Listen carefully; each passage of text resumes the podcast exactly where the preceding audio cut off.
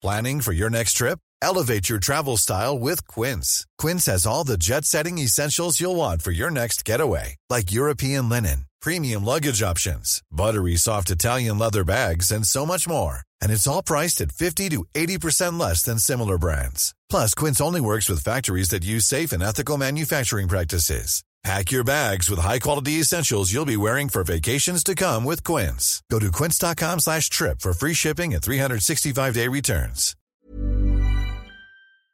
Vous entendez peut-être que le son de cet épisode est un peu différent de d'habitude. Eh bien, c'est parce qu'en fait, euh, je n'ai pas le matériel habituel. Ça n'est en aucun cas, je vous prie de me croire, un problème d'organisation. C'est juste que... Euh, bah, je suis coincée dans l'ascenseur. Euh, depuis trois jours, on va dire. Jingle. Ma mère a récemment adopté un chien de vieille dame, pour pas dire un chien de vieille pouffe, à savoir un spitz allemand bleu merle qui s'appelle Langue Jambon, dont je dois m'occuper tous les jeudis et vendredis quand elle est au travail. Autant vous dire que je parade avec dans la rue comme si j'étais Sissy Babcock dans Une nounou d'enfer avec son loulou de Poméranie.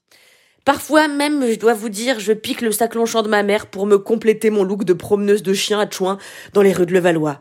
Donc j'ai vraiment l'impression d'avoir 70 ans. Et vous savez qu'est-ce qu'il y a d'autre dans la vie qui me fait me sentir vieille?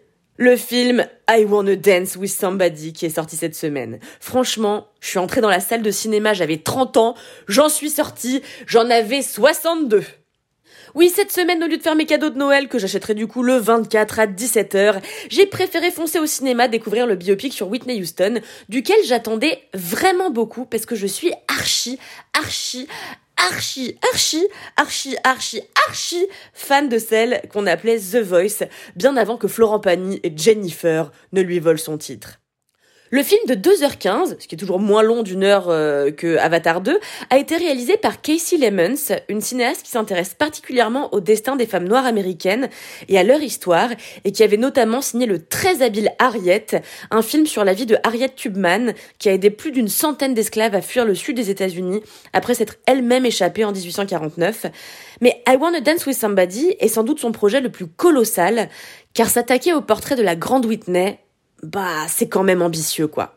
Bref, I Wanna Dance with Somebody, c'est le récit artistique et intime de la vie de Whitney Houston, de ses premiers succès sur scène, à marcher dans les pas de sa mère, qui était elle-même chanteuse, tout comme sa cousine euh, Dionne Warwick, et aussi sa marraine de cœur Aretha Franklin, pas trop dégueu quand même, jusqu'à devenir The Voice, la plus grande voix de sa génération, et la femme noire à avoir vendu le plus de disques de l'histoire de la musique.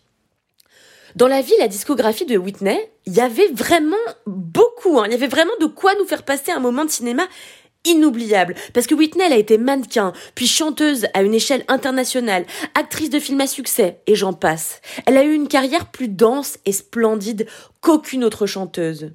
Oui, mais voilà, euh, comme le souligne assez maladroitement le film, qui ne fait que survoler les turpitudes de l'artiste, Whitney avait aussi une dépendance aux drogues dures et subissait quotidiennement la violence de son mari Bobby Brown. Elle s'est battue longtemps contre sa dépendance, contre son mari et sa santé mentale fragile, et contre son père aussi, qui lui dérobait énormément d'argent et se servait d'elle comme d'une poule aux œufs d'or, dont il extirpait les fonds pour entretenir tout un tas de gens, parmi lesquels sa maîtresse bien sûr. I Wanna Dance with Somebody aurait pu être le portrait de Whitney que le monde entier attendait, mais ne s'avère malheureusement être qu'un biopic sans âme qui ne creuse ni la carrière ni les terreurs de The Voice avec conviction. Je vous explique. Il y a des biopics qui brossent le portrait d'artistes en respectant ce qu'ils étaient ou ce qu'ils sont. Hein. On n'est pas obligé de faire des biopics sur des gens qui sont morts, tout en ajoutant leur identité de réalisateur. C'est ce qui permet de qualifier certains biopics de films d'auteur. Par exemple, Elvis, le dernier film de Baz Luhrmann, on en pense qu'on veut, mais ce qu'on peut pas enlever au film, c'est qu'il ressemble à un Baz Luhrmann tout en rendant un hommage fidèle au king du rock'n'roll. Autre exemple, le film Jackie de Pablo Larraine sur Jackie Kennedy. Ben voilà, ça c'est un film qui porte vraiment la patte de son créateur. Mais I Wanna Dance with Somebody plastiquement, narrativement, aurait pu être réalisé par n'importe qui. Ça aurait pu être Casey Lemons, mais ça aurait aussi pu être mon oncle Harris, par exemple. Vraiment, ce film n'a aucune identité artistique, et c'est un comble quand on sait que Whitney était une artiste à la personnalité si forte, si distinctive. En fait, si je devais faire une critique principale, je dirais que ce film manque de charisme. Et franchement, Whitney méritait amplement mieux. Pendant 2h15, on ne saute que superficiellement d'un succès à un autre, d'un déboire à un autre, sans jamais prendre le temps d'explorer ni les instants de grâce, ni la santé mentale de la chanteuse. J'ai eu les frissons à zéro moment, ce qui est quand même, euh, ne nous mentons pas, ce qu'on vient chercher, hein, les frissons quand on paye 10 balles pour aller voir un film sur Whitney. Bon, sinon, tout n'est pas acheté bien sûr. Le film est propre, hein, c'est un blockbuster américain formellement irréprochable, et surtout, surtout, il est incarné à merveille par une actrice britannique grandiose, j'ai nommé Naomi Aki, que vous avez pu apercevoir notamment dans The Young Lady. Naomi Aki est actrice, mais aussi chanteuse. Mais attention, ça n'est pas sa voix que vous entendrez dans le film. C'est en revanche bien celle de Whitney Houston, qui a été utilisée avec le consentement de sa famille. En tout cas, Naomi Aki est impressionnante dans le rôle de Whitney et bluffe à chaque instant du film. À ses côtés, comment ne pas lui rendre hommage, il y a Stanley Tucci, l'acteur préféré de quiconque a un peu de goût. Par ailleurs, euh, aussi, je voulais quand même préciser que ce qui est à saluer dans I Wanna Dance with Somebody, c'est certainement euh, que le scénariste, qui avait déjà signé Bohemian Rhapsody, a fait le choix ici d'enfin raconter la bisexualité de Whitney Houston. Pendant des années, en effet, la chanteuse a entretenu une histoire avec Robin Crawford, qui était son assistante, directrice artistique et meilleure amie. Mais devant l'intolérance de son père et du monde, Whitney a préféré taire cette relation pendant très longtemps. Le scénariste fait de leur histoire l'un des éléments centraux du film, en faisant d'eux-mêmes un doigt d'honneur à l'homophobie ambiante dans le milieu artistique et familial de la chanteuse.